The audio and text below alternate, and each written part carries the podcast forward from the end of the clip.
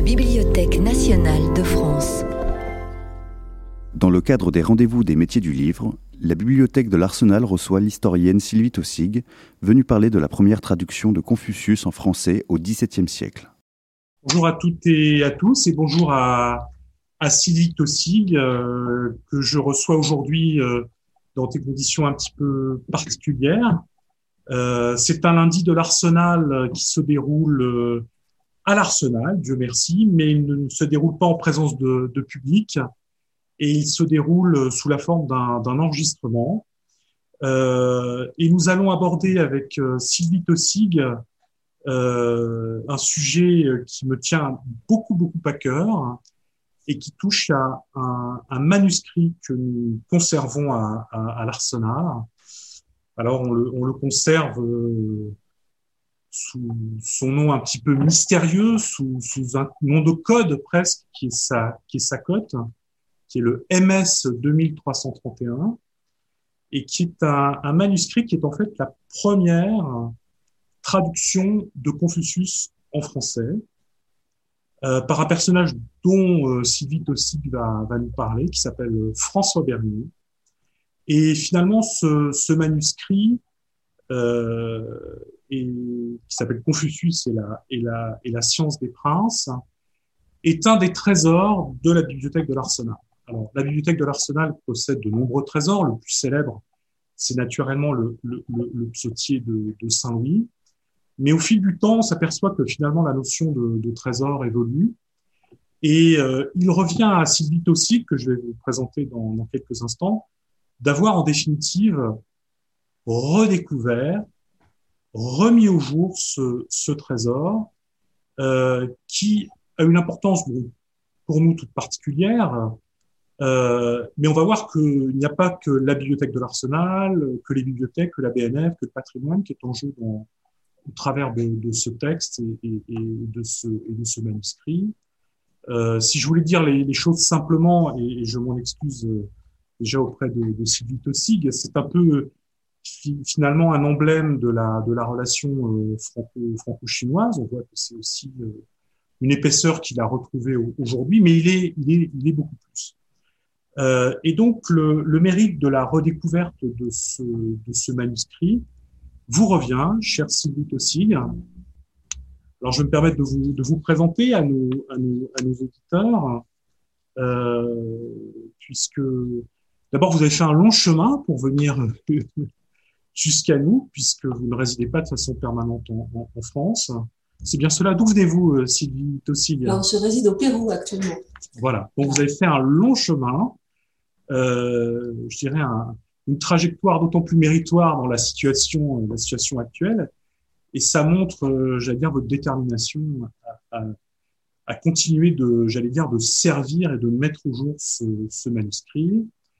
Euh, alors, je vais vous présenter brièvement. Alors, si je dis des, choses qui ne sont pas justes, qui sont un petit peu inexactes, hein, vous avez toute liberté pour m'interrompre et redresser la, la vérité. Donc, vous êtes normalienne, agrégée de lettres classiques et vous êtes chargé de recherche au, au CNRS. Euh, alors, vous définir, ce n'est pas chose facile parce que euh, ce, ce, grand registre qui est le catalogue de la Bibliothèque nationale, euh, lorsqu'on entre votre nom dans le catalogue, euh, il y a un nombre assez impressionnant de notices qui remontent à, la, surface. Pour vous définir, je dirais que vous êtes chercheur, écrivain, traductrice, romancière, biographe c'est beaucoup, euh, mais j'allais dire que ce n'est pas trop pour euh, mettre en valeur euh, cette première traduction de Confucius et, et, le, travail de François Bernier.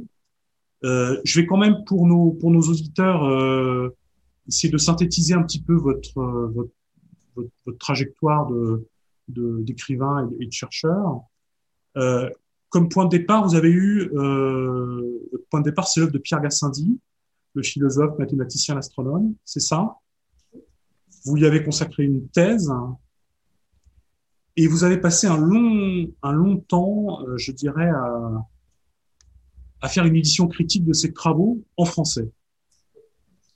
Enfin, le point de départ, pour, pour vous corriger un tout petit oui, peu, puisque vous avez monté le manuscrit dernier, en fait, j'ai consacré ma maîtrise à un, à un auteur de ce qu'est l'actuelle République tchèque qui s'appelle Cosmas de Prague. Et donc en 1989, je suis partie à Prague dans l'idée d'aller voir ce manuscrit. Et, euh, et, les portes de la bibliothèque, malgré rendez-vous pris à l'avance, ont été euh, fermées. Je n'ai jamais réussi à voir euh, le manuscrit de, de, de la chronique de, de, Cosmas de Prague. Donc ça me fait un bonheur infini de voir le manuscrit là réellement. Parce que c'est vrai qu'on a un rapport physique aux objets qui est aussi important quand on est chercheur. Voilà. Et donc j'ai commencé par, euh, par déjà un autre qui était cette, cette, cette chronique absolument extraordinaire qui raconte euh, les origines légendaires et moins légendaires de la bohème. Bien, donc je vois qu'on est un peu plus ouvert que nos collègues euh, de Tchèque, de Tchéquie en tout cas. Alors, ce thème autour, on va dire, de la, de la philosophie n'est pas le seul centre de vos intérêts, parce que quand on regarde un petit peu votre, votre œuvre, euh, vous intéressez également à la sociologie des religions. Est-ce que le terme de sociologie des religions vous convient ou il faut être plus précis? Alors, oui, non, en fait, euh, je m'intéresse, je, ne travaille pas le, les religions du point de vue de la sociologie. Enfin, je rencontre la sociologie, mais je prends vraiment les religions ou les faits religieux comme un, comme un fait social total. Donc, on a euh, politique, géopolitique. En fait, je suis en Amérique latine essentiellement pour travailler sur le thème de la religion et en particulier pour faire une cartographie de l'islam en Amérique latine, donc il est une étrange présence. Et donc, euh, il n'est pas possible de l'étudier simplement du point de vue de la sociologie, étant donné que sociologiquement, ce sont des quantités trop faibles pour aborder ce sujet par l'entrée par sociologique. Et donc, non, je, ne travaille pas, je ne travaille pas sous un angle de sociologie des religions. Euh, mais par contre, vous aviez fait un, ce travail d'état des lieux que vous menez sur l'Amérique latine, vous l'avez également mené en France. Oui. Et je voulais mentionner un travail que vous avez qui a fait date en quelque sorte, hein, euh, le collectif dans lequel vous avez, vous avez dirigé avec Charles Jarka et Cynthia Fleury en 2005. Euh, en fait, celui qui a fait date surtout, c'est celui que j'ai écrit avec Bernard Godard qui s'appelle Les musulmans en France, qui est sorti en 2007 et donc là qui est une sorte de, d'encyclopédie et puis euh, avec de nombreuses non, non pas seulement un dictionnaire en fait il y a de nombreuses entrées thématiques. Et c'est plutôt celui-là qui a fait date le premier ayant fait scandale plutôt que date pour des raisons qui sont tout à fait étrangères à ma volonté. Bien, voilà, c'est parfois les, les, les, livres agissent comme des automates, des automates qui nous échappent. C'est tout à fait, c'est pas toujours agréable, mais c'est parfois le, parfois le cas. Euh, alors également dans, dans, votre activité, vous êtes, vous êtes traductrice aussi. Alors j'étais assez impressionné parce que vous traduisez depuis l'anglais, depuis l'italien, l'allemand, le turc, là aussi c'est exact. En fait, j'ai co-traduit depuis le turc. Voilà. Voilà. Euh, et donc, je, je, suis assez frappé par ce travail. Alors, c'est intéressant parce que quand on va parler naturellement de Bernier, euh, qui a fait également œuvre de traducteur, on voit que finalement, c'est une pratique professionnelle que vous-même euh, avez. En fait, ce que je trouve intéressant quand vous reprenez la question des traductions depuis le turc, donc je ne parle pas le turc, hein, faut que ce soit mhm. bien clair. Mais par contre, j'ai travaillé avec un traducteur, quelqu'un qui donc un, turcophone, un turc en réalité, qui ne maîtrisait pas la langue française du tout. Donc en fait, il mettait dans une sorte de français, et puis après, c'était à moi de l'écrire et de comprendre dans la cohérence du texte qu'est-ce que ça pouvait, comment est-ce que cela pouvait résonner en français. Et ce que je trouve intéressant avec Bernier, qui Bernier ne parlait pas chinois, évidemment, ne disait pas le chinois. En fait, il est plus proche de l'énergie. Alors, ce que j'ai pu en saisir, parce que j'ai fait un peu de chinois au lycée, mais c'est bien, bien loin en réalité. Je trouve qu'il est plus proche, par exemple, des entretiens de Confucius que les jésuites eux-mêmes qui ont traduit dans un latin plus euh, plus léché. Lui a coupé, raccourci. Je pense que ça c'est son expérience de disciple par rapport à un maître. Par exemple, je pense qu'il était très imprégné euh, des textes euh, des, des, des piqûres, des des comment des, des des cyniques qui ont euh, cette rhétorique assez euh, sèche. Et je pense que c'est ce qui lui a permis de retrouver un style plus chinois quelque part que les jésuites qui ont fait un latin académique. Donc, alors, avant, de, avant de vous lancer sur Bernier, parce que je vois que voilà, vous, vous piaffez déjà de parler de, de cet auteur, de, ces, de ce de cette traduction. Moi, j'ai été très frappé dans votre parcours finalement dans ce rôle de, de médiation que vous menez, parce que on voit bien que lorsque vous traduisez certains textes, je pense notamment euh, certains textes d'Arendt que vous avez contribué à traduire, ce livre de Renata Salek, la, tyrannie du choix, ou le livre de Tony Jutte, Retour sur le XXe siècle.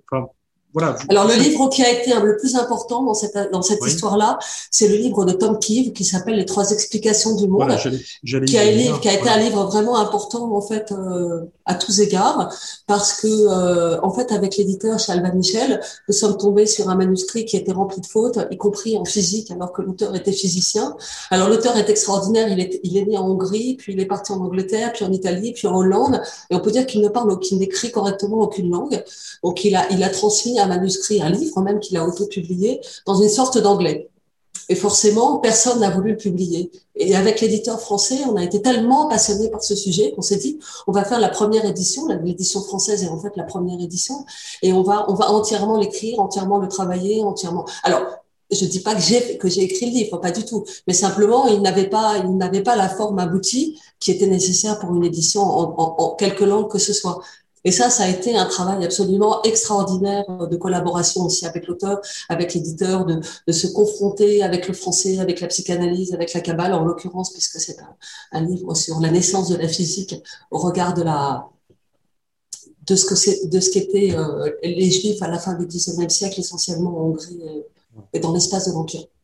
Donc, donc, vous avez bien employé votre temps et, et, et je suis très fasciné par finalement ce rôle de de passeur, de, transposition de texte que, vous menez. Et en définitive, ça vous qualifie parfaitement. Euh, alors je ne sais pas, vous allez nous dire dans quelle mesure donc euh, le livre, ce livre, voilà, qui est euh, l'édition en 2015 qui s'intitule donc Confucius ou la science des princes, donc traduit par François Bernier 1687, dont vous vous avez fait l'introduction. Donc vous avez repris le texte original du dernier. Je montrerai tout à l'heure le, manuscrit. Vous voyez, je ménage un petit peu le, suspense. Euh, et, bon, moi, c'est un. Alors, comme, tous les bibliothécaires, je ne sais pas ce que contient la bibliothèque que je conserve, naturellement. Donc, euh, euh, le manuscrit de Bernier, je l'ai d'abord découvert dans votre, trouvé dans votre livre. C'est ça qui est assez remarquable pour un professionnel comme moi. Donc, j'étais très admiratif finalement de, de l'introduction que vous avez rédigée, qui est euh, extraordinairement savante, qui replonge véritablement, et ça va être tout l'objet de notre échange de ce jour, euh, finalement sur, sur ce texte, sa généalogie. Euh, et euh, j'en viens quasiment à ma, à ma, à ma première question.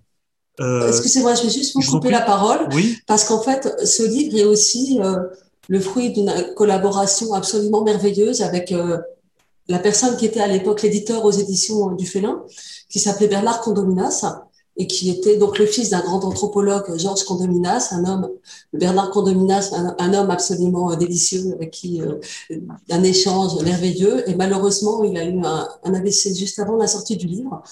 Donc euh, Bernard Condominas est toujours en vie, mais par contre, euh, il n'a jamais, en, quelque sorte, vu le, l'objet achevé, et je pense que ça fait partie de l'histoire du livre aussi, une sorte de, de, de destinée, de destinée malheureuse. Hein, qui, qui... Voilà. Alors bon, j'espère que le malheur va s'arrêter et que le toit de l'arsenal ne va pas nous tomber dessus. voilà. Alors ma première question, et cette fois je me saisis donc du fameux euh, MS 2331, voilà, qui est ce manuscrit euh, de François Bernier que nous conservons à l'arsenal qui est euh, voilà très soigneusement gardé euh, dans la très grande réserve des manuscrits. Je le montrerai un peu plus en détail à l'écran tout à l'heure. Le voici. Si on le voit suffisamment bien.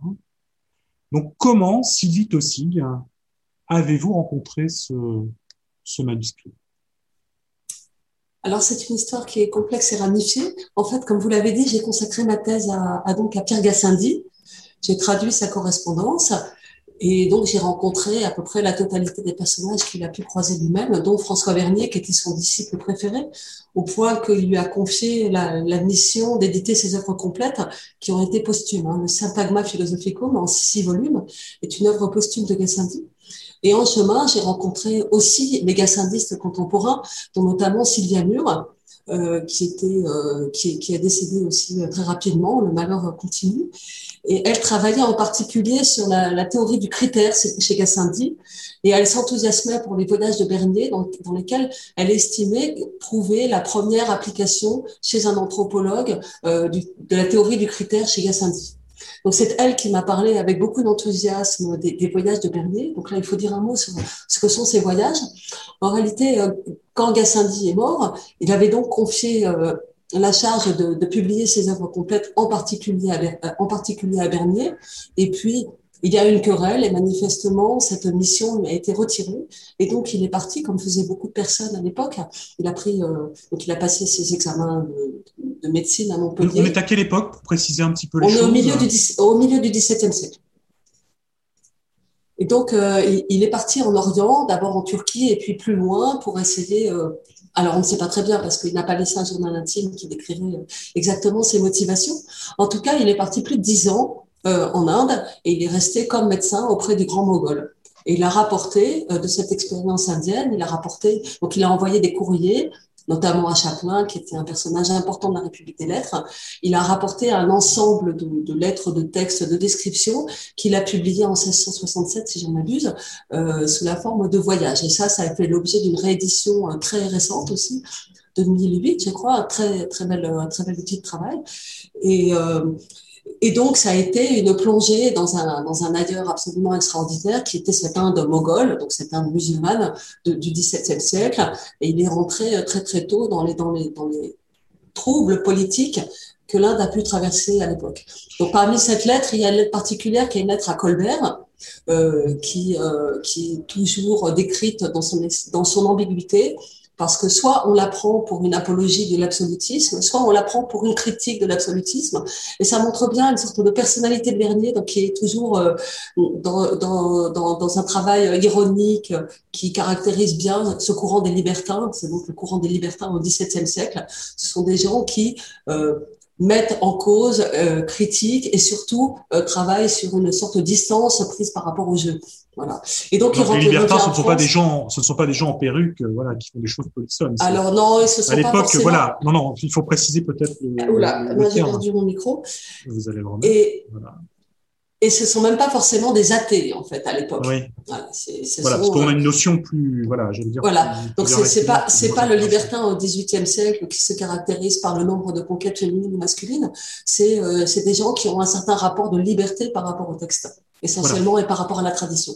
Donc, donc vous avez d'abord connu Bernier en tant que finalement disciple de, de Gassendi. Tout à fait. Tout à fait. Un Bernier finalement euh, euh, membre de la République des Lettres quelle était sa formation? Il était, euh, était médecin, je crois. Il était médecin, tout à fait. Il était voilà, mais peut-être que être médecin à l'époque, voilà, c'est pas comme. Euh, non, mais surtout, il s'est formé auprès de Gassendi, donc il a fait, il a, il a participé à des observations astronomiques.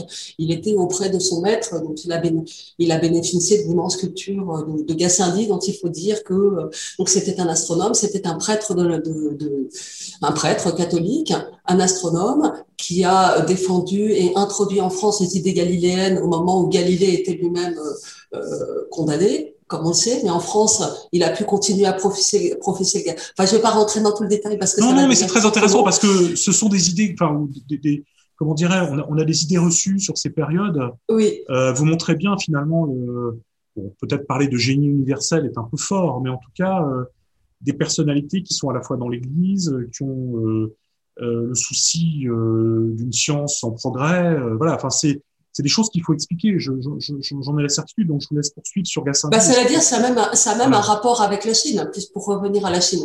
Parce qu'en fait, les, les, les, les, jésuites sont partis en Chine à la fin du XVIe siècle avec une idée d'évangéliser, etc.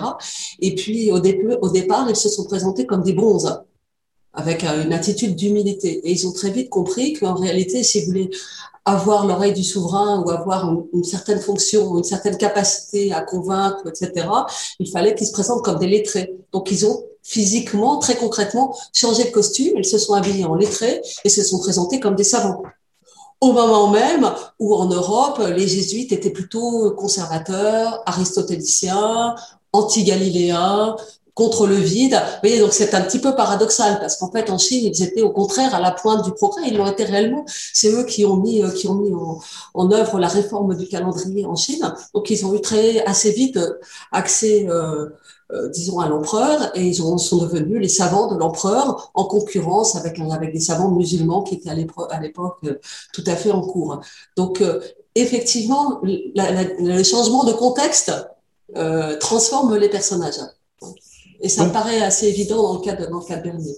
Voilà. donc Bernier revient en France, et là, comme il était encore euh, j'imagine frustré de n'avoir pas pu participer quand même aux œuvres complètes de son maître qu'il aimait avec qui manifestement Gassendi avait un talent pour euh, pour euh, d'amitié, de générosité. Il a eu des disciples qui lui ont été d'une fidélité très importante et donc voilà que Bernier écrit un résumé de la philosophie de Gassendi qui s'appelle l'abrégé, donc il l'écrit en français, ce qui a permis de populariser les idées de Gassendi c'est une euh, œuvre fidèle et infidèle à la fois. Il y a beaucoup de Bernier dans l'abrégé, il y a des gens qui le travaillent en tant que tel.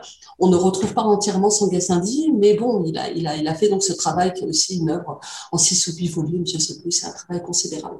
Voilà. Et puis après, euh, après, il a écrit des petits textes à droite à gauche, et puis il est rentré dans le dans le dans le salon de Madame de la Sablière, qui était un personnage très actif de la ville.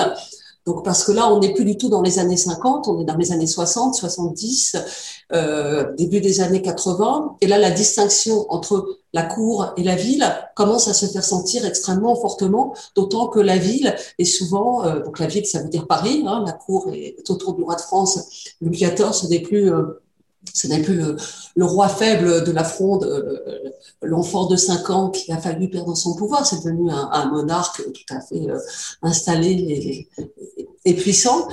Et à la ville, en fait, il y a une contestation dont tout le monde a entendu parler, qui est la contestation autour des jésuites, euh, des jansénistes, pardon. Et donc, la noblesse de, de, les avocats sont très travaillés par les mouvements jansénistes et forment une sorte d'opposition récupère l'opposition qui avait été celle de la Fronde et, constitue une opposition au roi qui, euh, qui marque cette distance par rapport, par rapport à la ville à ce moment-là. Ce qui ne s'était pas passé à la période différente, précédente, euh, disons à l'époque de Gassendi, au, au, premier, premier Et donc, donc, Bernier, il prend position dans ce débat ou, euh, euh, comment vous En fait, non, pas du tout. Moi, j'ai essayé de penser que, que euh, que alors il y a cette lettre à Colbert hein, dont on a dont on a dit beaucoup de choses mais en fait euh, de toute façon cette lettre arrive trop tard hein. ça veut dire que Colbert a déjà commencé euh, son travail l'administration la restructuration euh, la pensée politique de Colbert et, de Louis XIV et quand Bernier arrive et, et transmet cette lettre en réalité il ne sert plus à rien vous voyez Bernier est une sorte de conseiller des princes ratés il arrive jamais au bon moment par exemple il écrit ce Confucius qui est une sorte de miroir du prince mais à ce moment-là, on est en 1887 et, et le fils de Louis XIV, dont à l'époque on imagine, oui, euh, 1687, pardon. dans, dans, le fils de Louis XIV, dont à l'époque on imagine qu'il sera le futur roi, on ne connaît pas encore le destin malheureux du fils de, de Louis XIV, même petit-fils. Et, et, en fait, ça n'est déjà plus un enfant. Donc l'idée de faire un manuel pour éduquer les princes, il n'y a pas de prince à cette époque-là, c'est un homme de 25 ans, c'est fini, il est formé. On imagine qu'il est formé. oui, c'est toujours trop tard. Il y a une sorte de raté dans, dans Bernier qui le rend sympathique aussi. Voilà. Alors revenons, revenons à lui. Donc, euh, pourquoi Enfin, est-ce que vous pouvez nous donc, donc il, s'attelle à cette traduction de, de, de Confucius. On, va, on va en parler dans, dans quelques minutes. Euh, vous avez commencé déjà à évoquer la présence des jésuites en Chine. Est-ce que vous pourriez euh, nous donner un peu, c'est quoi l'actualité de, de, Confucius en 1687 Alors peut-être que, comme vous, venez de le dire, euh, Bernier est à contre-courant ou à contre-temps. Euh, euh mais voilà, est-ce que vous pouvez nous, nous remettre un petit peu en perspective déjà l'auteur Confucius très, très brièvement alors sur la Chine, Bernier n'est pas du tout à contre-courant en réalité, parce qu'en fait, on ne parle que de la Chine depuis depuis que les jésuites y sont allés. Et c'est une chose, une, présence que je n'avais pas remarquée, y compris par exemple Gassendi dans une de ses lettres dit je m'en fiche autant que des Chinois. Et sur le moment, je ne me suis pas dit tiens, il parle des Chinois, pourquoi parle-t-il des Chinois? Alors que ça n'est pas une, c'était pas une expression euh, qui était importante à l'époque. Mais après, quand on regarde, en fait, cette lettre est concomitante de la publication euh, d'une première euh, élaboration en français de ce que pouvait être la Chine, qui est le livre de Trigo, qui est le premier livre qui parle réellement de Confucius comme un philosophe. Donc, ce sont des choses, c'est des généralités en quelque sorte, c'est des choses très. Oh. Elles sont peut-être non non dans, dans, le sens où on n'a pas une traduction littérale de l'œuvre. Hein. Ce... Alors non, voilà. dire, en fait, on, a, on avait de plus en plus de textes historiques qui décrivaient euh, l'histoire de la Chine. En fait, cette histoire de la Chine est très importante parce que euh, euh, dans la dans la dans l'idée des Européens, il y avait un classement qui avait été fait par José d'Acosta au XVIe siècle et qui classait les populations en fonction de leur niveau culturel. Donc, le sommet de la pyramide, c'était les gens qui avaient une chronologie, des bibliothèques, des calculs astronomiques pour avoir des dates qui, fussent exactes. Donc, quand ils sont arrivés dans le Nouveau Monde, ils ont immédiatement classé euh, le Nouveau Monde en des populations inférieures puisqu'elles ne possédaient pas pas, de bibliothèques, classées, etc. Et puis, on a rencontré les Chinois. Et avec les Chinois, on a retrouvé euh, une chronologie des rois euh, tout à fait euh, certaine, puisqu'elle était fondée sur des calculs, astronomiques. Les Chinois ont maîtrisé tôt l'astronomie, donc les calculs des Chinois n'étaient pas moins bons que les calculs des Grecs, des Latins, ce qui a été, enfin, tout, tout à l'époque des pères de l'Église, on passait son temps à recompiler des chronologies. C'était très important de fixer à la fois l'origine du monde en vue de la fin du monde en, fait. Donc c'était à la fois des chronologies historiques, complètement historiques, scientifiques, etc., et en même temps orientées théologiquement. Et on tombe sur les Chinois, et les Chinois, le premier roi des Chinois remontait avant le déluge. Donc là, ça a été une ça, c'était un choc, un choc. Ah ben ça a été un choc. Et d'ailleurs, les premières lignes du Confucius de Bernier sont consacrées à ce choc. Et alors, ce choc a été évidemment amorti. On a trouvé le moyen de l'amortir. On a dit, bah, c'est très simple. C'est que le texte de la Vulgate n'est pas correct. Parce que si on prend le texte de la Septante, donc le texte de la Bible en grec, donc euh, on appelle, je ne sais pas s'il faut rappeler ça, mais en fait, 70 sages à Alexandrie ont été chargés, euh, à l'époque de la bibliothèque d'Alexandrie, de, de, mettre en ordre et de traduire en grec les livres, euh, la Bible hébraïque donc euh, ils l'ont fait et ils sont arrivés à un texte qui est forcément différent de la traduction en latin qui a été faite par Saint Jérôme et qu'on appelle la Vulgate, et donc qui était le texte courant euh, admis par catholiques, protestants, etc. Et puis au moment de la réforme, en fait, les protestants ont commencé à s'intéresser à la Septante. On sait bien que les catholiques ne sont pas très des grands lecteurs de la Bible, en tout cas, ils l'étaient pas à cette époque-là, puisque on leur faisait lire le moins possible la première traduction en, en, langue vernaculaire, ce sont les protestants. Et donc, on, s'est quand on a découvert ce conflit chinois, on s'est projeté sur le texte de la Septante et on s'est rendu compte que la chronologie de la Septante permettait de réintroduire les rois chinois à l'intérieur du conflit. Donc, donc la découverte de la Chine a en fait permis un basculement d'un texte biblique à un autre. C'est déjà une répercussion fondamentale pour l'Europe. et, de là, et de là, on s'est dit peut-être que nos textes sacrés comportent des erreurs, sont contestables, qu'il faut les étudier en philologue et non plus uniquement en théologien. Vous voyez, ça a été un choc absolument phénoménal au moment du XVIIe siècle où, où, avec la science, avec la méthode scientifique, avec la méthode philologique, on commence à remettre en question toutes les choses qui sont dans la créance, pour paraphraser. Euh, pour Donc, on est dans cette époque-là qui va bientôt aboutir à Richard Simon, à la, réflexion philologique sur les textes sacrés, etc. On déthéologise, on sécularise, et la Chine a un rôle à jouer dans, cette opération. Alors, vous avez bien, bien expliqué finalement ce, ce, choc que représente finalement la découverte d'une civilisation euh, euh, peut-être aussi avancée que la civilisation occidentale en définitive, que, que finalement les grandes découvertes et, la suite euh, et leur suite euh, provoquent. Mais chez quelqu'un comme, comme, Bernier et peut-être chez d'autres intellectuels ou peut-être chez des politiques, cette, cette, cette découverte, euh, elle n'est pas, j'allais dire, elle n'est pas exempte d'un souci de, de domination. C'est une simple curiosité pour l'autre ou euh, est-ce qu'il y a des, derrière euh, des politiques qui, euh, on voit bien le, souhait des jésuites potentiellement de convertir les Chinois à, la religion chrétienne. Est-ce que de la part de la France, il y a une volonté de, je dirais, de d'envoyer des émissaires, de, peut-être pas coloniser la Chine, mais en tout cas de, prendre pied, de, s'y installer pour faire du commerce? Est-ce qu'il y a une vision j'allais dire proto-impérialiste dans tout ça, ou on est encore... Ou, proto, orientaliste si on reprend... Ah oui, euh, c'est mieux. euh, En fait, cette affaire chinoise arrive au, milieu d'une problématique absolument intense, qui est que, en fait, avec le traité de Tordesillas, dont je ne me rappelle plus la date, euh, 1492, ça doit être, euh, bah, c'est très très très très très peu de temps après la découverte des Amériques. Hein. Je pense que c'est déjà 1494, mais je dis peut-être une bêtise. En fait, il y a eu un partage du monde entre l'Espagne et le Portugal donc euh, ce qui est assez bien connu. Mais euh, je pense que c'est 1494. C'est venu euh, extrêmement tôt. Et donc, et ce sont les Espagnols et les Portugais qui avaient le monopole de la découverte du Nouveau Monde, se sont partagés le, le, le monde suivant une ligne qui traverse l'Amérique, l'Amérique du Sud, le long du Brésil. Mais en fait, on oublie qu'elle traverse le monde de l'autre côté aussi. Donc c'est pour ça qu'il y a eu l'histoire de Magellan euh, qui, qui, est parti, qui a fait le tour pour découvrir euh, au nom de l'Espagne une partie qui peut-être était au Portugal. Enfin, ça a été, euh, c'est de la géopolitique en réalité. Voilà, donc les puissances donc, commencent à s'affirmer. Donc les puissances étaient extrêmement présentes. En fait, c'est l'époque où il y a la conquête du Nouveau Monde, le Québec, le Maroc. Donc la France s'allie sont les grandes puissances pour acquérir un empire, la Compagnie des Indes, etc. On essaye de, chacun essaye de, de, de se alors, il n'y a pas du tout l'idée d'une conquête à l'époque, parce qu'aucun pays européen n'a le moyen de conquérir un empire comme la Chine. Ça, c'est même pas, en fait, c'est même pas imaginable.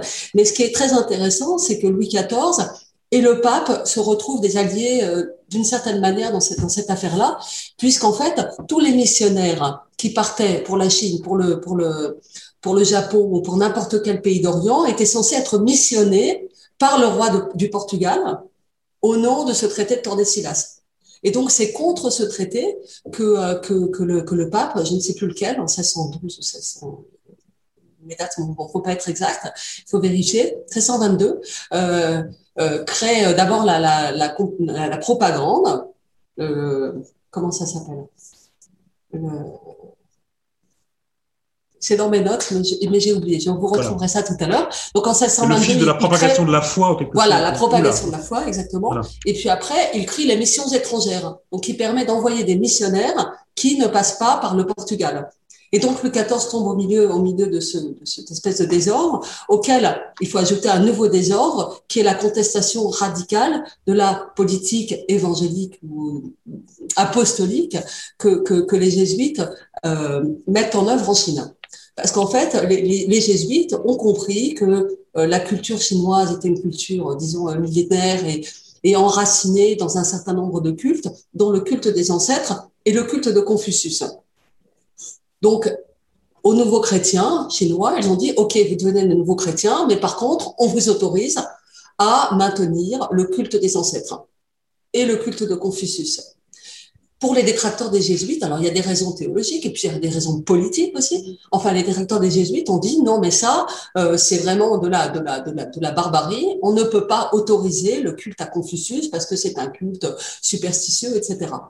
Les jésuites ont quand même réussi à obtenir que les patriarches chinois soient admis dans les limbes. Donc ça, c'est au milieu, au milieu du siècle. Je ne sais plus à quelle date exactement non plus. Euh, vous pouvez mettre mon, email et je donnerai tout les dates à qui les veut parce que voilà je suis pas je suis pas suffisamment. Mais sur le traité de Tordesillas, c'est bien 1494. Vous avez, voilà, enfin, ce qu'il faut savoir, c'est que c'est immédiatement après la découverte de l'Amérique. C'est vraiment euh, deux ans après. Quoi. Voilà. Et donc, euh, donc le, conflit est, extrêmement compliqué parce que nous avons euh, des jésuites qui euh, qui se rendent compte que peu à peu leur stratégie d'évangélisation qui porte des fruits va euh, être condamnée irrémédiablement. Donc ils se décident à mettre en comment dire à mettre en évidence le personnage de Confucius dont le nom n'était pas encore fixé puisqu'il y a un texte de, de, de Pascal qui de Pascal qui l'appelle qui l'appelle pas Confucius, qui l'appelle Kongsewu. Il y a beaucoup de textes qui, qui, qui, qui montrent que le nom de Confucius n'était pas fixé. Et c'est donc les jésuites qui fixent le nom de Confucius et qui l'appellent Confucius Sinarum Philosophus, Confucius, philosophe des Chinois. Donc ça, qu'est-ce que ça veut dire? Ça veut dire que Confucius est une figure de philosophe qui représente une altérité dans l'espace, comme les philosophes de l'Antiquité représentaient une altérité dans le temps, puisqu'il y a eu un grand travail au moment des pères de l'Église pour dire on ne va pas rejeter la totalité de la culture antique. Ça a été une question extrêmement tendue parce que certains voulaient rejeter absolument cet, héritage païen. Et donc, euh, il y a un travail de, des pères de l'Église pour christianiser, ou pour sauver, ou pour récupérer Aristote. Alors Platon est venu plus tard, essentiellement, mais, mais à, peu près tous les philosophes, sauf, sauf Épicure. Et en fait, ce sont bien évidemment les pères de l'Église et puis tous les chrétiens qui ont sauvé l'intégralité de la culture chrétienne, que ce soit en Orient ou en Occident. Voilà. Donc ils ont, ils avaient finalement cette expérience, j'allais dire, de recyclage un peu de la pensée antique et toute proportion gardée, ils ont fait de même finalement avec Confucius. Donc ce sont les jésuites qui le traduisent en premier du chinois vers le latin. C'est bien cela. Oui, sauf que quand on arrive au XVIIe siècle, on est aussi en Chine, et c'est là où, où l'expérience était absolument extraordinaire, on arrive aussi à un moment en Chine où on commence à reconsidérer les classiques chinois, ce qu'on appelle les classiques chinois, donc euh, Confucius et les différents livres, etc. Et en fait, euh, il y a une sorte de lutte qui se mène à l'intérieur du, à l'intérieur du pouvoir chinois, dont on rappelle qu'en 1644, il y a eu un changement de dynastie. Mmh. Donc, ni les jésuites ni Bernier ne font état parce qu'au contraire ils veulent présenter la Chine comme un comme un empire stable, lisse, dans lequel euh, donc c'est l'anti-Inde hein, puisque puisque Bernier arrive en Inde au moment d'une révolution euh, et d'un changement de dynastie donc ça il le décrit dans le détail mais pour la Chine on ne voit rien. Et donc, à ce moment, au XVIIe siècle, en fait, les savants chinois essayent de nettoyer ce qu'on appelle le néo-confucianisme, dans lequel on a, on a, on a agrégé le taoïsme, le bouddhisme, et donc que les néo que que que, que ces comment dire que ces théologiens euh, essayent de renvoyer à la superstition. Donc les jésuites à ce moment-là donnent aussi des outils à ces penseurs chinois pour C'était un exemple de, de, d'inter-échange absolument extraordinaire. Et pour ça, le livre de Thierry Ménard est un complément euh, totalement indispensable, donc c'est en anglais, c'est un livre qui présente toute la querelle du, philosophe, du, Confucius Sinarum Philosophus, et c'est un livre vraiment génial que je recommande. Donc, cette, traduction des jésuites, voilà, qui a, qui a finalement un rôle, euh, on va dire, euh, théologique, mais aussi très pratique, en définitive. Euh, donc, elle se fait du chinois vers le latin. Donc, Tout à fait. donc, ça concerne quel public alors en fait, les, Chinois l'apportaient essentiellement à Rome pour prouver que leur stratégie d'évangélisation était la bonne, en montrant qu'en réalité, euh, la pensée chinoise, c'était euh, l'équivalent euh, des philosophes latins et grecs qu'on avait récupérés. Donc, ils avaient une conception absolument pure de la religion, rien de superstitieux, que le ciel, ça voulait dire Dieu, et que c'était le, le, le, le, païen vertueux, en quelque sorte, avec le, comment dire, la, ce concept de païen vertueux traverse toute l'histoire du catholicisme et même du christianisme jusqu'à aujourd'hui. Et, euh, et, donc voilà, donc ils ont présenté euh, ce Confucius philosophe à Rome pour leur dire notre notre stratégie d'évangélisation est valable parce que les Chinois sont le modèle même du païen vertueux. Et alors pourquoi Bernier, lui, fait une traduction, euh, puisque bon, il ne parle pas de chinois, si je vous ai bien entendu, mm. et il fait une traduction en français euh, et, et, et, Bernier n'est pas un homme d'église. Sa portée n'est pas ni théologique, ni une stratégie de. De fait. Voilà. Alors, éclairez-nous sur. Euh, alors, alors en fait, donc les jésuites apportent, apportent ce Confucius à Rome, et Rome dit nous n'en voulons pas, nous n'allons pas publier cet objet. Et donc les jésuites l'apportent à Louis XIV, qui va le publier avec la fleur de lys. Donc la première édition du Confucius in Rome Philosophus, c'est Louis XIV, qui n'a pas non plus une visée euh, essentiellement théologique. Vous voyez, c'est pas. il a une impérialiste, de renforcer son pouvoir, de renforcer. Et en fait, les Chinois étaient déjà euh, euh, présents, étaient arrivés en, France en 1682. Il y a une visite des Chinois où il y a des images d'Épinal presque, où on voit euh, Louis XIV en train d'apprendre, essayer d'apprendre à, à, manger avec des baguettes. Et donc, il y a une certaine mode chinoise. Et en réalité, la France est connue pour son, sa passion pour ces modes aussi diverses que variées, euh, les Turcs chez, euh, chez, chez, Molière, euh, puis les Chinois, puis les Japonais, puis l'Orient, puis donc on s'est on s'est on s'est pris d'amour pour la pour la Chine et donc ça se voit dans les dans l'esthétique. Il y a des livres sur la faïence, les meubles, etc. Enfin la, la cour c'est civilisé. Il y a une très belle exposition il y a, il y a quelques années euh, au Grand Palais sur cette, sur cette, sur cette mode extraordinaire. Donc euh, voilà. Donc donc euh, notre Bernier fait partie de l'ère du temps. Euh, il, essaye, enfin, découvre ce texte. Il est ami avec avec des gens qui ont des rapports avec la Chine, avec Thévenot, qui a publié une première description de la Chine, et avec couplé un des, jésuites a qui a traduit. Et donc il s'y met. Il n'est pas le premier. Il y a déjà eu euh, un, petit, euh, une notice, un petit morceau de traduction, etc. Mais c'est vrai qu'il est le premier à s'emparer de cet objet, mais simplement il le déthéologise. En fait, il, ne veut pas rentrer dans la question qui est en train de faire rage entre les jésuites et, euh, et les jansénistes sur la question du, du caractère essentiel du Christ. Parce qu'en réalité, si on peut sauver les Chinois, ça veut dire que Jésus ne sert à rien. C'est exactement la pensée de Pascal. Il dit, il faut, euh, on ne peut pas prendre comme ancêtre, on ne peut pas prendre les Chinois parce que les ancêtres de sang de Jésus, ce sont les Hébreux. Et donc ça, c'est ce qu'on appelle le, figurisme. En fait, c'est de lire dans les textes de l'Ancien Testament euh, la préfiguration du Nouveau Testament. Donc euh, ça, Pascal est là-dedans, tandis que les jésuites vont lire, donc c'est ce qu'on appelle le figurisme chinois, qui est moins connu, mais qui va aller très très loin on va lire euh, dans les ancêtres chinois, en fait, la préfiguration du christianisme.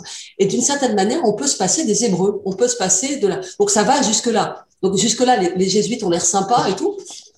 Mais mais il y a une petite limite qui est que à la rigueur, on peut se passer de l'Ancien Testament.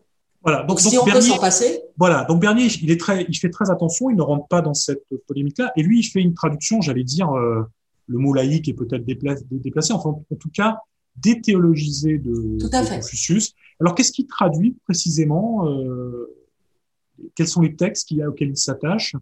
Alors, en fait, déjà, cette, cette déthéologisation, on la voit dès le titre parce qu'il l'appelle pas philosophe. Vous allez voir que vous allez me dire que philosophe c'est pas un terme théologique, mais dans le contexte de la vertu des païens, philosophe était un texte théologique. Donc ici, Confucius n'est plus un philosophe. Euh, Confucius est un est un penseur politique et un penseur de la morale.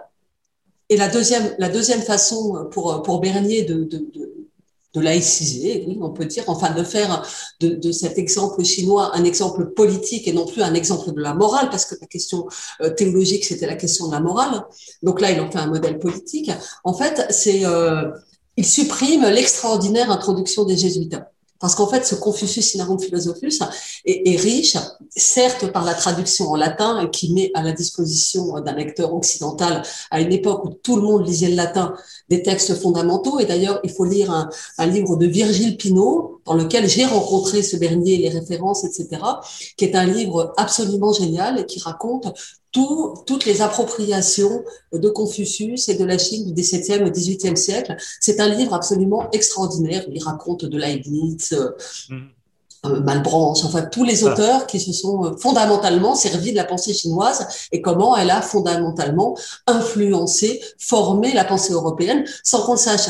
Mais en fait, on le sait, par exemple, Olivier Roy, notre Olivier Roy qui travaille sur l'islam, a fait sa thèse sur la sur la Chine c'est un objet familier. beaucoup, de, beaucoup de correspondances. Oui. Donc, je reviens au titre, effectivement, que François Bernier, et je vais pouvoir le, lire sur le manuscrit. Donc, ce titre, c'est Confucius ou la science des princes, contenant les principes de la religion, de la morale particulière du gouvernement politique des anciens empereurs et magistrats de la Chine, abrégé et mis en français par Monsieur Bernier, docteur en médecine. Donc, vous, vous, c'est le titre d'ailleurs que, que, vous avez repris pour, euh, pour l'édition du livre, Confucius ou la science des princes. Donc, vous l'avez bien dit, euh, finalement, Bernier, il arrache un petit peu Confucius à ce champ, euh, on va dire, des, de la bataille euh, euh, autour de la religion, et il en fait un objet euh, savant, pour commencer. Vous êtes d'accord avec ce, ce terme? Et est-ce que c'est de la science politique avant la lettre, un petit peu euh, finalement cette traduction, il l'attire dans cette, dans cette direction C'est ça? Est-ce que c'est juste? Attendez, je reprends trois notes pour, pour, euh, pour ne pas vous dire trop de bêtises quand même. Euh, alors, est-ce que c'est un objet savant? Non. En fait, l'objet savant, c'est réellement le Confucius Sinarum Philosophus, euh, parce que cet objet extraordinaire présente dans son introduction la, la, la querelle telle qu'elle se présente dans la Chine contemporaine, donc, quels sont les enjeux euh, d'éliminer euh, les bouddhistes, les taoïstes? De l'époque a été, mais ça a été quelque chose d'absolument euh, voilà. Mais je énorme et fondamental. revenons à Bernier, donc lui. Oui, oui, et, et, et donc, et donc les jésuites, en fait, les jésuites aussi mettent deux niveaux de notes. C'est un texte extrêmement scientifique, extrêmement élaboré, donc des notes historiques et après des notes de commentaires. Donc en italique, etc. Donc c'est un texte compliqué et un texte scientifique. Voilà. voilà. Bernier ne fait pas ça. Bernier élimine l'introduction, donc ne voulant pas rentrer euh, dans, les, dans les sujets théologiques, et puis il élimine aussi les notes. Donc en fait, il réduit euh, les écrits confucéens aux écrits confucéens avec quelque chose en, en faisant un objet qui est quand même compliqué, comme si euh, ça pouvait être un texte totalement lisible. En fait, comme si ce texte pouvait parler de lui-même et qu'il n'y avait rien à ajouter. Donc c'est un objet un peu étonnant et on peut pas dire que ce soit un objet scientifique. En fait, non, certainement pas. Parce que là, il faut le croire sans parole, il traduit, il traduit, bon, il fait quelques petites erreurs qui auraient été certainement corrigées dans l'édition, mais il en fait un texte qui nous parle immédiatement. Donc tout, tout l'ensemble de, de réflexions, par exemple, euh, de, euh, anthropologiques qu'il avait pu faire sur l'Inde en expliquant euh, les enjeux, les traductions, etc. Pour ça, il, il l'élimine complètement et il fait un texte qui est qui devrait couler de source, ce qui ne va pas de soi. En tout cas, ça n'est pas un texte scientifique dans ce sens-là.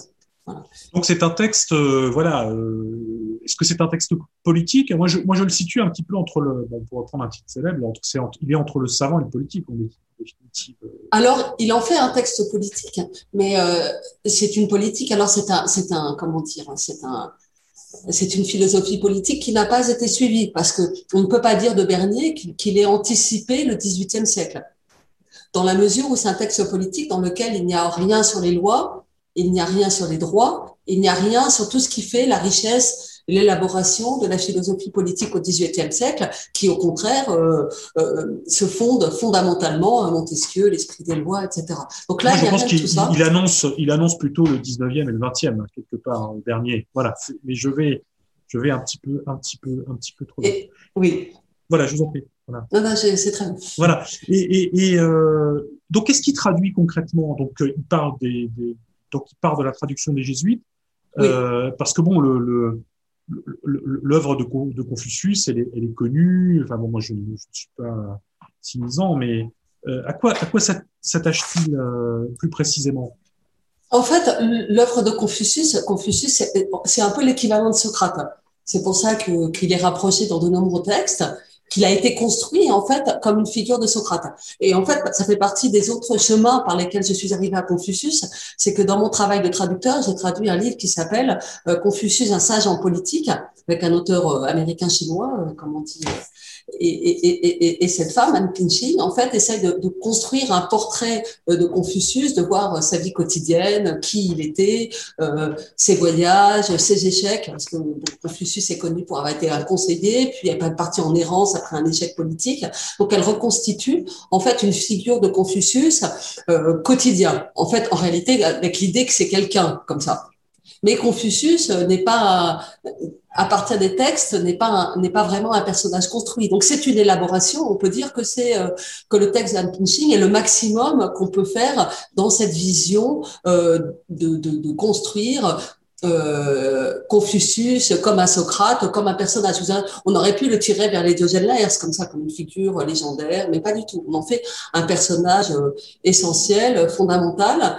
Et, et, et, les écrits confucéens ne sont pas de Confucius. Allez, en fait, les, écrits confucéens, ce sont, euh, ce sont quatre livres hein, qui sont euh, La Grande Étude, euh, le, le, chemin du milieu, le royal milieu, et puis les entretiens, les fameux entretiens, et enfin le Mensus, qui n'a pas été traduit par Bernier, on imagine faute de temps. En fait, ça, ça a été écrit plus tard, un siècle plus tard, et ça permet aussi de prendre d'autres enseignements à partir de Confucius. Et voilà, donc, donc, donc euh, vous, vous l'avez bien dit tout à l'heure, euh, c'est presque à chacun son, son Confucius. Ça, c'est une formule que vous employez dans, dans votre présentation du, texte. Donc, si on doit caractériser le Confucius de Bernier, c'est un, donc un, un Confucius euh, euh déthéologisé, euh, replacé finalement dans le, dans le, dans le champ des, j'allais dire, de, moi j'ai une formule un peu, un peu rapide, c'est un peu l'anti-Machiavel quelque part Confucius, parce que on voit bien que Bernier veut en faire une espèce de conseiller, enfin d'outil euh, euh, apte à conseiller le prince, mais dans une approche plus bienveillante, en définitive plus positive. Euh, C'est-à-dire que je pense que, en fait, la question qui se pose aujourd'hui de manière très aiguë autour de la pensée décoloniale, etc., de savoir que les Européens ont de grands principes moraux, etc., mais qu'en réalité, dans la politique réelle qu'ils mettent en place, euh, il y a une sorte d'échec, on peut dire. Hein. Euh, Louis XIV était un roi très catholique, je ne parle pas du roi d'Espagne qui était aussi un roi très catholique, même si la formule n'est pas la même. Mais après, la politique réelle du roi d'Espagne, du roi de France, n'était pas une politique catholique.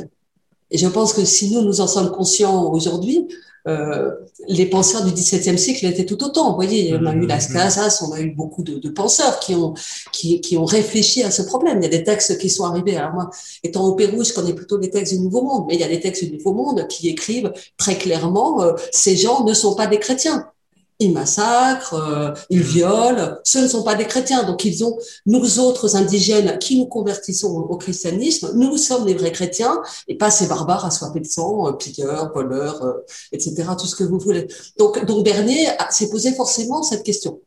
Et donc là, il montre dans, la, dans, dans l'exemple de la Chine un cas où il y a une sorte de, de, de, de d'adhésion, de ressemblance, de transparence immédiate entre une théorie et une pratique. C'est aussi pour ça qu'il gomme un petit peu la réalité de l'histoire mmh. chinoise, mmh, qui est évidemment une histoire humaine dans laquelle il n'y a pas que de la douceur, de la bienveillance, de l'humanité, de la raison. Et donc son modèle, c'est de dire voilà, on va le modèle chinois est un modèle euh, avec une religion civile qui est fondée sur l'amour des pères aux enfants et des enfants aux pères, l'obéissance, et, et, et, si on enclenche ça, en fait, on enclenche un mouvement vertueux et à tout jamais, euh, l'harmonie, la bienveillance régnera puisque euh, les, les pères le transmettent, le transmettent aux fils. Donc, j'ai envie de dire, en une génération, le boulot est fait. Mhm. Il suffit d'avoir une génération de bons pères et les fils seront des bons fils. vous voyez, il y a une sorte de, de, de, de enfin, c'était avant la psychanalyse, on peut dire. Et en tout cas, en tout cas, c'est ça l'idée. Et c'est pour ça qu'on peut se passer des lois. Parce qu'en fait, les lois sont faites, on sait depuis Rabelais, on sait depuis avant, les lois sont faites pour être contournées. Donc là, on n'a pas besoin de loi puisque la vertu euh, est fondamentalement, elle a été enseignée, euh, tétée dans, dans le lait de la mère, sauf qu'il s'agit du père, et, ainsi on a une civilisation vertueuse.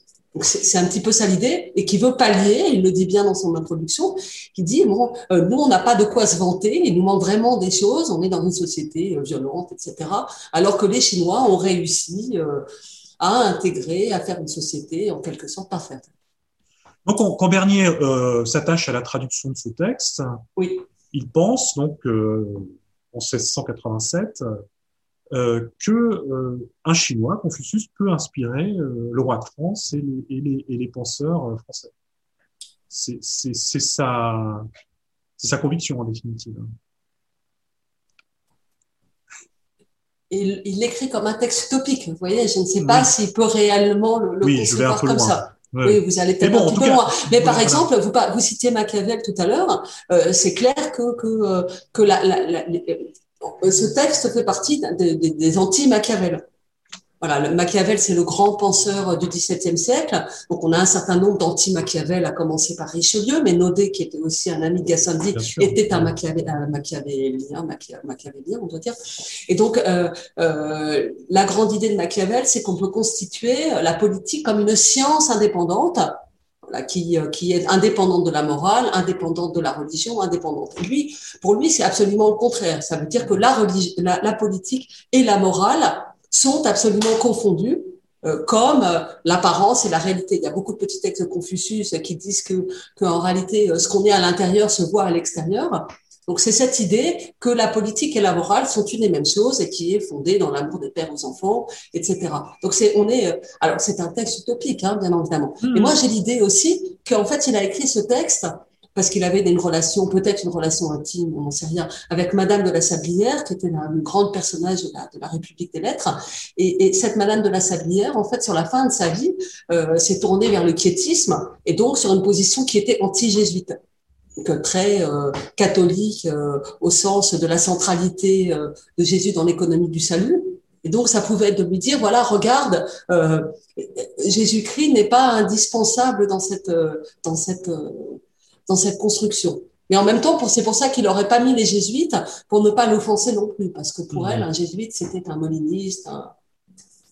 Oui, alors moi, je, je, je vous ai posé indirectement la question de savoir pour qui ce texte avait été traduit. Alors, on peut on peut voir effectivement qu'il était destiné au roi de France, ou comme vous venez de, le faire, euh, euh, plutôt à un salon dans lequel Bernier évoluait et, à Madame de, la Sablière qui l'animait. Euh, et en définitive, qu'est-ce qui arrive? Donc, ce texte, on le connaît à travers donc à travers ce, manuscrit, qui n'est qu'un manuscrit, donc on connaît un certain nombre de copies. Mais il est édité, il est diffusé. Qu'est-ce qui, se passe? En fait, euh, je ne pense pas que le texte était, était adressé au roi de France. En fait, il le dit, il l'écrit pour Madame de la Sablière, pour Thévenot et pour Claude de la Chambre. Donc, il, le dit, son dessinateur. Et donc, à l'époque, la République des Lettres, ce qu'on appelle la République des Lettres, en fait, on, on, écrivait des manuscrits qui, après, circulaient extrêmement largement dans cette communauté euh, savante, littéraire, qui était relativement étendue, qui pouvait mhm. aller jusqu'à l'étranger, évidemment en Angleterre. On voit un moment, euh, euh, Bernier part en Angleterre, il rencontre Saint-Évremont. Euh, il y a une sorte de, diffusion du savoir qui fait que le public, et ce public-là, des gens qui sont des amateurs, qui sont très avides de connaître la Chine plus en profondeur, pas forcément dans une optique théologique, parce que la question des jésuites ne intéresse pas. Je, ne pense pas que le manuscrit ait été destiné directement à Louis XIV. En tout cas, Bernier meurt. Et puis, euh, et puis il meurt, il meurt très peu de temps après cette traduction en définitive. Voilà. Et en fait, elle est inachevée cette traduction puisque le, le Mencius n'y est pas. Voilà. Voilà. Et donc, il meurt tout de suite après, et le manuscrit est récupéré, et puis après se transmet jusqu'à arriver, euh, jusqu'à arriver dans vos collections. Voilà. Là, je peux peut-être en, en, dire un mot. Mais ce qui est remarquable avec donc le livre que vous avez publié en 2015, c'est que euh, finalement, vous avez mis au jour et édité un, un texte qui était resté inédit euh, depuis euh, 1687 euh, quand même. Enfin, c'est une voilà, c'est une chose moi que je trouve assez assez admirable d'avoir finalement à distance poursuivi poursuivi ce dessin. Euh, oui, un petit mot sur le, le, la trajectoire de, de, de, de, ce manuscrit, parce que bon, Bernier ensuite, il est assez rapidement oublié. Enfin, je, je sais qu'on en parle au XVIIIe siècle. Il y avait cette formule de je crois qu'elle est de Voltaire, qui parlait de Bernie Mogol. Enfin, on le, on le dépeint comme un, voilà, bon, on a toujours tendance à se moquer de, de, des pères et des, des, gens qui vous ont possédé, euh, mais il tombe dans un, dans un oubli relatif, en définitive, ultérieurement. C'est-à-dire que un peu l'oubli dans lequel, dans lequel Gassendi est tombé lui-même. En fait, il a été beaucoup abrégé, a été beaucoup lu. Et puis, euh, l'école gassindienne, malheureusement, euh, c'est euh, c'est un petit peu tari pour des raisons qu'il est un, peu compliqué d'expliquer entièrement ici. D'ailleurs, elles ne sont pas vraiment connues. Donc, il a été très lu, lu en Angleterre. Les, voyages ont été traduits en anglais. Autour des voyages et de l'abrégé, il est resté connu. Il fait, il, fait référence. Mais simplement, on, on constate que, y compris les voyages, ont été édités en fait extrêmement tardivement en 2008 pour avoir la première édition euh, complète, qui est une édition euh, voilà faiblement annotée, faiblement introduite, euh, excellente. Hein, vraiment, c'est un objet très intéressant. Donc, c'est là où l'histoire, j'allais dire, de la, de la pensée, le travail, j'allais dire, de, remise au jour des textes comme celui de Bernier que vous avez mené, croise les bibliothèques et la bibliothèque de l'Arsenal, puisqu'effectivement, Bon, faut peut-être dire un mot aussi du statut de ces, de ces copies manuscrites. Hein. Euh, on a, j'allais dire, il y a un imaginaire du manuscrit littéraire qui est très marqué par le l'écrivain au 19e, au 20e siècle, voilà, où c'est la, seule copie autographe exacte. Bon, à l'époque, les manuscrits servent à faire circuler le texte. Euh, il y a un statut qui, qui est un petit peu, un petit peu différent. Euh, et effectivement, ce, ce texte se trouve aujourd'hui à la bibliothèque de l'Arsenal, et ce n'est pas un hasard, j'allais dire, euh, puisque euh, entre le moment où il est écrit par, euh, comment dirais-je, par Bernier, qu'il est diffusé dans, j'allais dire, dans les salons qui l'entourent, mais d'une façon assez brève, parce qu'ensuite sa disparition, naturellement, j'allais dire, met un terme à cette, actualité, à cette actualité. On fait grosso modo un saut à peu près d'un siècle et on se retrouve à l'Arsenal, à la bibliothèque de l'Arsenal en 1750. Alors l'Arsenal à l'époque est encore un lieu, encore un lieu militaire, mais il y a un personnage qui est notre notre fondateur, le marquis Poumi, qui s'y installe et qui y installe sa bibliothèque. Et j'allais dire, si le texte perd un intérêt, j'allais dire d'actualité, ben, il trouve un intérêt chez euh, chez le collectionneur, le bibliophile, euh, puisque euh, ce, texte est acquis dans le dernier quart du XVIIIe siècle par le marquis de Pomy. Alors le marquis de Pomy s'intéressait beaucoup euh, j'allais dire, au voyage. Il avait été diplomate, il avait été en poste en Pologne, il avait été en poste à Venise. Et, donc, dans son intérêt bibliophilique, qui était euh, comme un petit peu ce, chez les hommes des Lumières, qui était un petit peu, voilà, qui était véritablement encyclopédique, il y a quand même un axe dans, son goût de, de, collectionneur autour des voyages et euh, euh, on retrouve dans un inventaire euh, d'une bibliothèque assez importante, hein, qui, qui, existait, qui préexistait à celle de à celle du, du marquis de euh, qui est la collection d'un bibliophile qui s'appelle Denis Duyon de Sardière. Euh, D'ailleurs, dans le, dans le, bas de la page, euh, il y a une mention d'appartenance à la collection Sardière. De la collection Sardière, elle est ensuite achetée par un autre collectionneur et euh, le texte de, Bernier, ce manuscrit de Bernier que nous conservons aujourd'hui, fait partie de la collection Lavalière. La collection Lavalière, c'est aussi une très importante collection d'Ancien Régime. Et au moment de la dispersion de la, bibliothèque Lavalière, en 1785, euh, le marquis de Pommy rachète ce, manuscrit. Parce que je pense que voilà, ça venait nourrir cette grand intérêt qu'il avait pour les voyages, euh, pour l'étranger, et qu'on retrouve de, de, mille manières euh, dans, sa, dans, dans, sa collection. Donc aujourd'hui, ce, ce, ce volume est conservé dans le, dans le fond manuscrit. Euh, il a encore sa reliure euh, du XVIIIe siècle en veau fauve.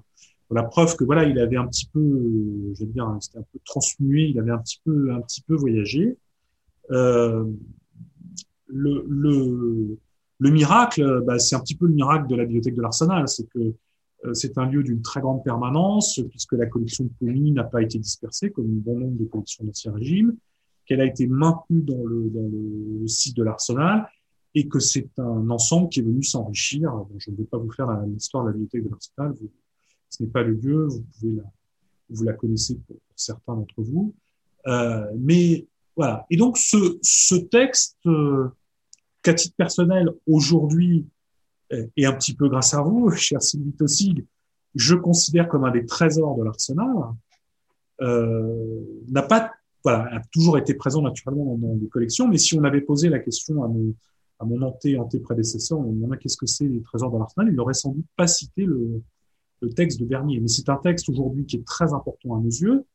Euh, ça peut-être vous allez pouvoir nous le dire parce que c'est finalement, même si vous avez très bien expliqué que cette traduction euh, euh, n'était pas tout à fait complète, n'avait pas été diffusée à l'époque, c'est finalement la première traduction de Confucius en français. Et ça, ça a beaucoup d'importance pour les Chinois aujourd'hui. Vous, vous confirmez, Sylvie Tossig en fait, oui, euh, le, Confucius Inarum Philosophus, donc qui est la première traduction en latin euh, des écrits confucéens ajouté, euh, enrichi de tous ces commentaires euh, érudits des jésuites qui, euh, qui en fait ont comparé la science chinoise à la science occidentale en disant au milieu il y a Aristote, etc. En fait, ce texte, je ne sais pas où ça en est exactement, mais le texte latin de Confucius est retraduit aujourd'hui en chinois parce que pour les Chinois, ces questions patrimoniales sont absolument essentielles.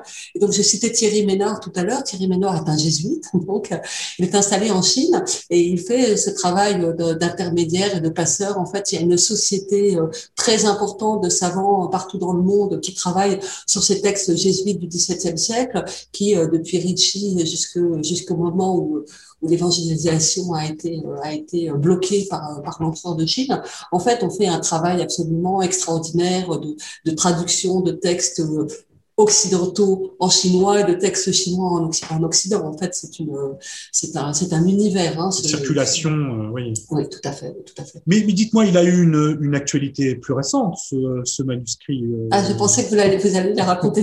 Mais on peut la, on peut le raconter, on peut le raconter à deux, parce que euh, vous aussi, ça vous a un petit peu interpellé. Alors, je, je vais l'expliquer à nos, à nos, oui. à nos, à nos spectateurs et à nos auditeurs. Euh, c'est assez formidable en définitive. C'est que lors de la visite officielle du président chinois euh, en 2014, je crois que je me 2019. 2019, 2019 oui, c'est beaucoup plus proche que nous, pardon. En 2019, euh, donc euh, Xi Jinping a été reçu par le, le président Macron. Et comme euh, il est de tradition, on se fait parfois des, des petits cadeaux entre, entre puissants. Et le cadeau que Emmanuel Macron a décidé de faire à son homologue chinois. C'est une autre copie du manuscrit de Bernier. Donc, je ne cache pas qu'on a été un petit peu inquiet au départ. On a été, j'ai été vite voir si le, le, nôtre était toujours en place dans la bibliothèque. Il est, il est toujours en, en fait, vous en avez deux. Vous. Il est là. Et de surcroît, nous, voilà, c'est ce que c'est ce que j'allais dire. Nous, nous, on en a deux copies, donc les deux copies sont bien chez nous. Mais il y avait, si je puis dire, dans la nature, une troisième copie. Et, c'est assez formidable de voir que finalement, ce texte qui est euh, qui est très ancien, s'est retrouvé finalement au cœur de l'actualité euh, diplomatique. Euh, bon, je pense qu'en l'espèce, notre président de la République avait été, a été conseillé hein, pour nous remettre ce, document. Je crois qu'il y a une authentique actualité de Confucius aujourd'hui en Chine. C'est un, philosophe qui, peut-être par sa dimension, j'allais dire, assez faiblement contestataire, est, assez en cours aujourd'hui, en définitive, enfin, peut-être dans l'œil du, régime aujourd'hui. Euh, voilà. quel regard portez-vous sur cette actualité ce... Bon, je pense que aussi votre livre de 2015 a remis sous les feux de la rampe ce, manuscrit, ce texte, cette traduction. Et, comment voyez-vous ce, finalement ce retour de Bernier, ce retour du refoulé, si je puis dire, à trois ou quatre siècles de distance. Quel est votre sentiment par rapport à ouais, ça Je dois dire d'abord que je partage votre étonnement. En fait, quand j'ai vu euh, quand j'ai vu cette image euh, d'Emmanuel Macron, je me suis dit mais quel quel quel objet est-il en train d'offrir au président chinois? Ouais. Donc je n'imaginais pas que l'Arsenal ait pu se dessaisir d'un objet patrimonial à ce point-là. Et en même temps, cette troisième. Mais vous y avez pensé, vous y avez cru quand même que non. Écoutez, euh, je me suis dit, il peut pas avoir. Déjà, j'ai éliminé, j'ai dit, il peut pas avoir offert mon livre. Ça, ça n'est pas possible. Donc, qu'est-ce qu'il a offert? Et en fait, il faut bien dire qu'on ignorait qu'il existait une troisième copie, en réalité. Donc, euh, je dois dire que je regrette de n'avoir pas pu la regarder parce que euh, parce que la comparaison entre les différentes copies, les deux copies qui sont en arsenal sont euh, tout à fait conformes. Il n'y a aucune différence. Mais cette troisième copie, en fait, on, on ne sait pas, on ne sait pas ce qu'elle est. Donc j'ai eu un très très grand étonnement et puis euh, et puis après, j'ai trouvé que, l'histoire était un petit peu amusante parce que j'ai entendu dire que le président chinois avait été un peu fâché qu'on lui donne euh, un objet dont il existait en réalité trois copies et non pas une seule. Donc euh, voilà. Et mais ça on ne sait pas. Alors quand on a fâché, je ne sais pas, peut-être surpris en tout cas. Surpris, voilà. voilà. En tout cas, l'actualité de Confucius, bah, en fait, elle est intense. On connaît bien euh, l'existence de ces instituts Confucius euh, qui euh, promeuvent le soft power chinois partout dans le monde. Et en fait, il faut rappeler que Confucius a été interdit euh, euh, par par le régime communiste. Oui, pendant la en fait, après après la après la révolution, en fait, Confucius a été éliminé parce qu'on a dit que c'était précisément euh, le pilier central de l'empire, du régime chinois qu'on mettait qu'on voulait abattre. Donc il a été éliminé et puis il est revenu à partir du moment où le régime communiste a un petit peu changé d'orientation. Et là, Confucius est redevenu et, a été remis au centre euh, de la pensée politique, les cultes ont repris, etc. Et donc le livre que j'ai traduit dans le Pingxing aussi euh, commence par quelques phrases tout à fait bienveillantes vis-à-vis -vis de la politique chinoise euh, devant Confucius. Mais il faut bien dire aussi que le texte de Bernier n'a eu aucune descendance en France. Voilà. Donc cette philosophie politique, si c'en est une, euh, n'a pas fait de, n'a pas, n'a pas, n'a pas fait de, n'a pas été à l'origine d'une lignée de penseurs qui auraient réfléchi à un pouvoir politique, à une société harmonieuse, à une société calme dans laquelle il n'y aurait euh, ni loi, ni droit, etc. Ça a été un cul-de-sac. Je ne sais pas si ça devait l'être, mais disons que Machiavel a continué à être travaillé, à être, euh, disons, intégré à la philosophie mmh. politique. Richelieu l'a été euh, aussi d'une manière évidente. Euh, euh, ne parlons pas de Hobbes ou de Rousseau, enfin, toutes ces lignées, on les connaît. Mais par contre, la pensée euh, chinoise relue par Bernier n'a pas, n'a pas fait petit, en réalité. Bon, en tout cas, il n'en reste pas moins, et je, je, nous arrivons quasiment au terme de, no, de notre entretien, et je vous remercie vraiment très chaleureusement. Si ah, euh, voilà, non, non, de, de, voilà, de, de, de, la qualité de notre échange, et surtout d'avoir euh, exhumé ce, ce, texte. Donc, je renvoie euh, vraiment à votre, à votre ouvrage euh, Confucius sous la science des princes, donc aux éditions Le Félin, euh, et surtout à votre présentation qui est vraiment un texte absolument magistral, voilà, de j'allais dire, de, de, maîtrise intellectuelle. voilà, c'est vraiment, voilà, c'est une œuvre, un travail remarquable. Vous avez su synthétiser énormément de, thématiques extrêmement différentes. Euh, et euh, voilà, si vous vous intéressez à Confucius, si euh, ce, moment très particulier, j'allais dire, de l'histoire des idées autour de, ce personnage de, Bernier dont on a assez peu, voilà, dont on a beaucoup parlé, mais voilà, qui gagne à être connu en définitive, hein, voilà, avec son, positionnement extrêmement particulier. Euh, voilà, donc je, je, vous renvoie à ce, à, à ce texte. Euh, Moi, je vous recommande donc le, le, texte de Virgile Pinault qui se trouve en accès libre euh, à la, de, sur la librairie du Québec. Voilà, mais il faut aussi l'acheter, achetez-le, achetez-le aussi. Non, non, le Pinot, il n'est plus accessible. Ah, oui. Ah, le Pinot n'est plus accessible. Voilà, voilà. Bon, et, bon. et, donc, si vous êtes lecteur de l'anglais, euh, je vous recommande l'extraordinaire le, introduction de Thierry Ménard, qui est absolument passionnante. En voilà. plus, comme c'est un jésuite, il y a un triple, quadruple effet de miroir qui est absolument passionnant. C'est un très, très beau livre. Voilà. Et je me permets, en conclusion, euh, d'évoquer votre dernier livre, euh, qui pourrait donner lieu aussi à un échange, euh, puisqu'on en, a eu un petit peu hors antenne tout à l'heure.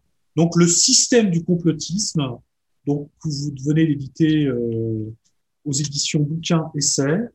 Euh, et je crois que vous avez mis la main ou le doigt sur certains ressorts euh, de cette euh, voilà de, finalement ce phénomène. Alors est-ce qu'il est, euh, je vais peut-être vous laisser le dire en quelques mots. Est-ce que c'est un phénomène Est-ce qu'il est sociologique celui-là ou est-ce qu'il est, euh, il travaille plus qu'imaginaire Quelques mots sur ce livre et sur ce, finalement ce nouvel objet d'étude dont vous vous êtes saisi. En fait, euh, j'essaie de faire une généalogie ou une archéologie du complotisme euh, que je fais euh, commencer, j'ai envie de dire bien sûr, mais, en réalité, le XVIIe siècle a été un lieu d'élaboration absolument incroyable. Et donc, je le fais effectivement commencer au XVIIe siècle. J'ai même trouvé peut-être le premier complotiste moderne en la personne d'un jésuite extraordinaire euh, qui, qui, a décidé que, que, tous les textes des pères de l'Église et tous les textes de l'Antiquité, en fait, étaient des faux qui avaient été forgés dans l'entourage de, de Frédéric de Hohenstaufen en fait, et avec des idées qui étaient contraires à la, à la, à la, foi catholique, bien évidemment. Oui, oui, c'est, mais en fait, le livre n'est pas construit comme un livre historique, mais plutôt comme une enquête. En fait, ça se lit, je ne vais pas dire que ça se lit comme un roman policier, mais euh, petit à petit, on, on avance, on se fera un chemin dans, ce, dans cet objet un peu étrange qu'est le complotisme. Et en fait, euh, mon idée fondamentale, c'est qu'il s'agit là d'un phénomène qui s'apparente à une récidive gnostique. Donc nous avons, en gros, pour le dire en quelques mots, nous avons une petite euh, une petite société de sachants, de gens qui comprennent, qui s'opposent à la masse d'années, des gens qui sont absolument manipulés par le pouvoir, par les groupes, etc. Et eux acquièrent le salut par leur connaissance profonde des mécanismes euh, du pouvoir. Donc euh, c'est à peu près, c'est à peu près ça l'idée. Voilà, écoutez, merci, merci pour euh, avoir, euh, je veux dire, redécouvert cette pépite François Bernier et ce texte cette première traduction de, Confucius et j'invite euh, voilà tous nos, auditeurs à, acheter vos livres parce que voilà vous êtes euh, dans, dans, leur diversité euh, voilà vous êtes un, un, auteur qui gagne à être lu et connu. Voilà un très très grand merci. merci. Celui aussi à, merci à très bientôt. Merci à la bibliothèque de l'Arsenal. Je vous en prie, je vous en prie. Au revoir. Au revoir. Vous venez d'écouter un podcast de la Bibliothèque nationale de France. Retrouvez les conférences, rencontres et créations de la BNF sur toutes les plateformes de podcast ainsi que sur le site bnf.fr.